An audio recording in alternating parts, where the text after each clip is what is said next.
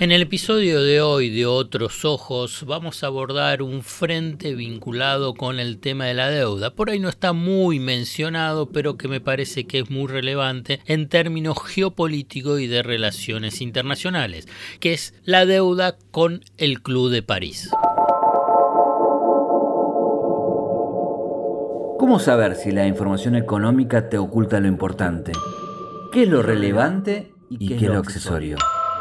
¿Qué hay debajo de una superficie en la que solo se ven dudas, miedos e incertidumbres?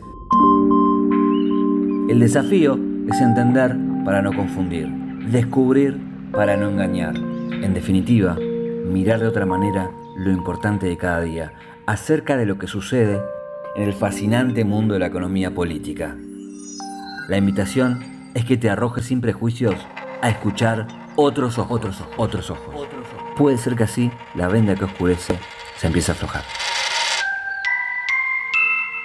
En estos días el Ministerio de Economía anunció que acordó con el Club de París diferir los pagos de deuda hasta renegociar un nuevo entendimiento. Ese puente de tiempo es hasta el 30 de septiembre del 2024. ¿Por qué es relevante esta información y este acuerdo preliminar, porque la Argentina, el gobierno de Alberto Fernández, la economía toda, o sea, todos nosotros, enfrentamos una situación muy, muy compleja vinculado con el sector financiero.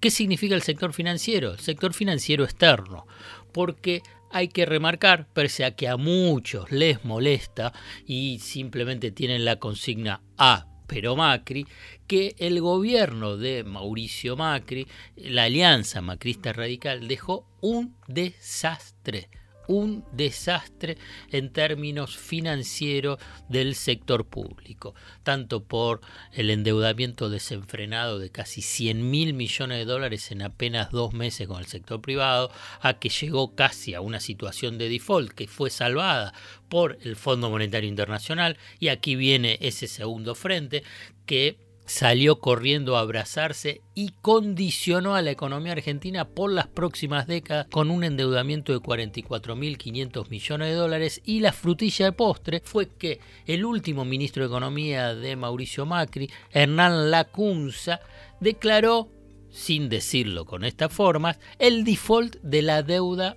pública en pesos, o sea, en moneda nacional.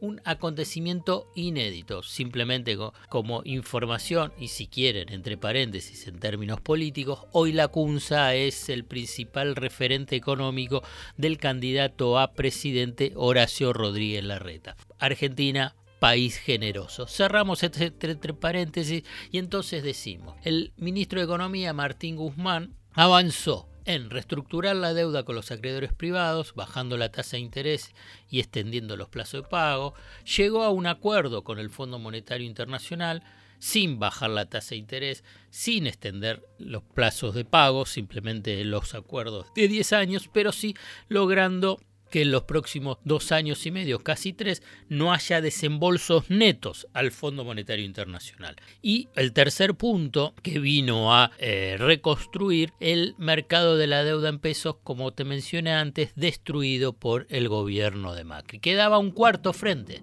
que era la renegociación de la deuda con el Club de París. Esto es lo que se anunció en estos días.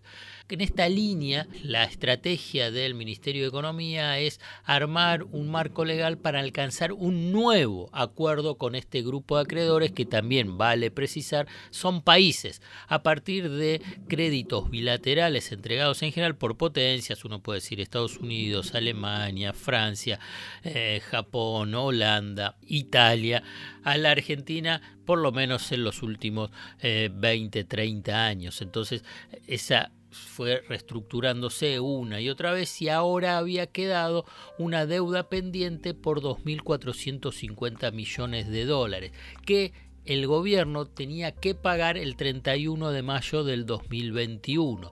Pero en junio del año pasado se había logrado precisamente otro puente, un puente de tiempo con estos países hasta esta fecha diciendo que estaba abierta la negociación con el Fondo Monetario Internacional. Los países del Club de París exigen que para lograr una reestructuración de su propia deuda, el país, en este caso la Argentina, el país endeudado, tenga un acuerdo con el Fondo Monetario Internacional. Logrado ese acuerdo con el Fondo Monetario Internacional, se avanza en definir un nuevo esquema con el Club de París, fundamentalmente con esta deuda que yo te mencioné de 2.450 millones.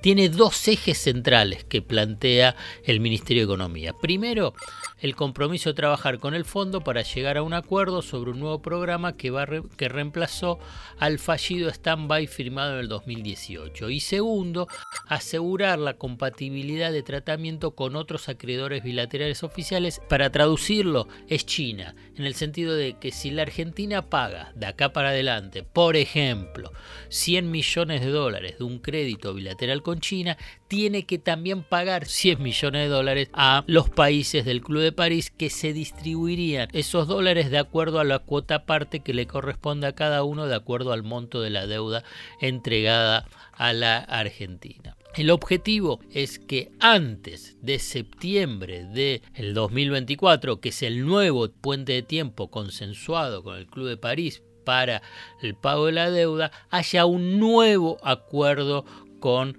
este grupo de acreedores. El objetivo, y aquí sí para cerrar y para que quede preciso esta estrategia de negociación, es que el Ministerio de Economía, conducido por Martín Guzmán, apunta a que antes de esa fecha, yo puedo suponer que va a ser a lo largo de este año, haya un nuevo acuerdo con el Club de París que implique una fuerte baja de la tasa de interés que se está pagando y además extender los plazos de pago. Hasta acá llegamos hoy. Otros Ojos te propone escuchar algo diferente para entender algo diferente del torbellino de noticias diarias que nos atraviesa en el mundo de la economía política. Hasta el próximo episodio. Acá estoy. Acá vas a sacar tu primera clave. ¡Es acá! Acá nos convertimos en héroes. Acá. Acá va. Es acá, ¿eh? Acá, acá. Acá está. Acá. Cerca. Banco Provincia. Acá se produce.